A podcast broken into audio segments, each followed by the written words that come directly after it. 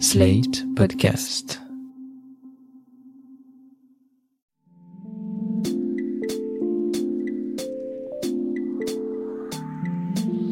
Salut et bienvenue dans sa tourne par rond, le podcast qui répond chaque semaine aux questions que vous vous posez.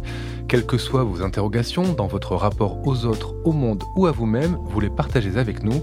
Et Mardi Noir, psychologue et psychanalyste, va tenter d'y répondre. Bonjour Mardi Noir. Bonjour Christophe. Cher Mardi Noir, quand on se voit toutes les semaines, je suis assis face à vous dans ce studio, mais quand vous exercez dans votre cabinet, certains de vos patients sont allongés sur votre divan. Et ça, le divan, c'est une question qui revient souvent dans la boîte mail mardi.noir.slate.fr.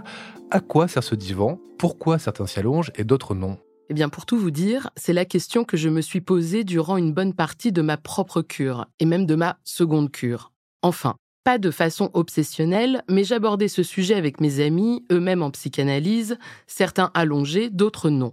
On élaborait des théories, on était frustrés pour certains, comme si ne pas être sur le divan venait dire tu n'es pas vraiment en analyse.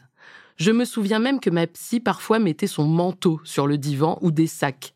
Ça me donnait vraiment l'impression que personne ne s'y allongeait, mais en même temps il était bien là. Voilà encore un truc à la con qui nous persécute quand on fait un travail sur soi, alors que un merde, c'est déjà assez cher comme ça. Mais du coup, vous n'avez jamais été sur le divan? Bah en fait si. Avec mon premier psy, j'étais sur le divan. Et pour être tout à fait honnête, je me souviens n'avoir pas tellement compris pourquoi il m'y mettait.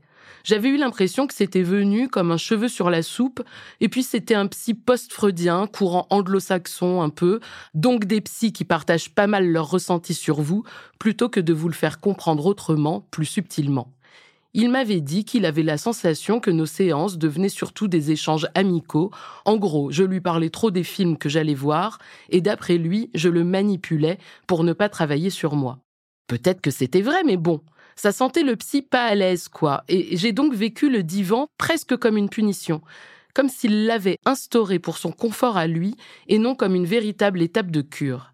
Et donc, je me retournais tout le temps. Je cherchais à le regarder, je lui posais plein de questions pour qu'il intervienne encore plus souvent. Mais bon, je suis quand même resté neuf ans et j'ai tout de même bien avancé. C'est donc avec le second que vous ne vous êtes jamais allongé. Est-ce que vous savez pourquoi? C'est vrai que ça m'a interrogé que cette étape n'advienne jamais. Mais j'étais trop occupée à travailler mes souvenirs, mes actions, à interroger mon désir, mes choix, mes loupés.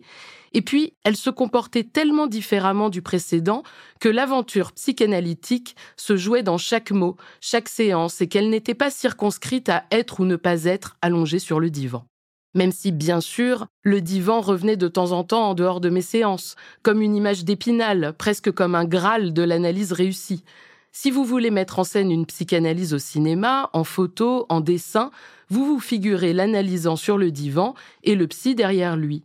Et s'ensuit alors l'idée fausse qu'une analyse n'arrive que sur le divan, que le travail en face à face n'est que le préquel de la grande histoire qui attend le novice de l'inconscient. C'est pourquoi, une fois, je lui ai demandé pourquoi je n'étais pas allongée, et elle a répondu tout simplement Pourquoi voudriez-vous y aller? Et en effet, je n'en avais aucune idée, si ce n'est une projection imaginaire d'une démarche psychanalytique qui se produisait déjà en face à face. M'allonger n'aurait rien changé. De toute façon, je la regardais très peu. Les séances étaient régulièrement surprenantes et je m'autorisais à commencer avec un truc en tête et à dévier vers des thèmes non pas forcément nouveaux, mais que j'abordais de manière inédite, l'aventure avait déjà lieu. Écoutez, moi aussi, je pensais que le divan était un passage obligé en psychanalyse. On s'est donc laissé avoir par les représentations collectives de, de la cure il est vrai que Freud recommandait, voire obligeait l'usage du divan pour une cure psychanalytique. L'intérêt, selon lui, résidait dans la coupure visuelle que le divan instaurait. Et c'est vrai qu'elle peut être essentielle, cette coupure, pour certains patients, mais pas pour tous. Et ce n'est pas le seul standard que Freud imposait.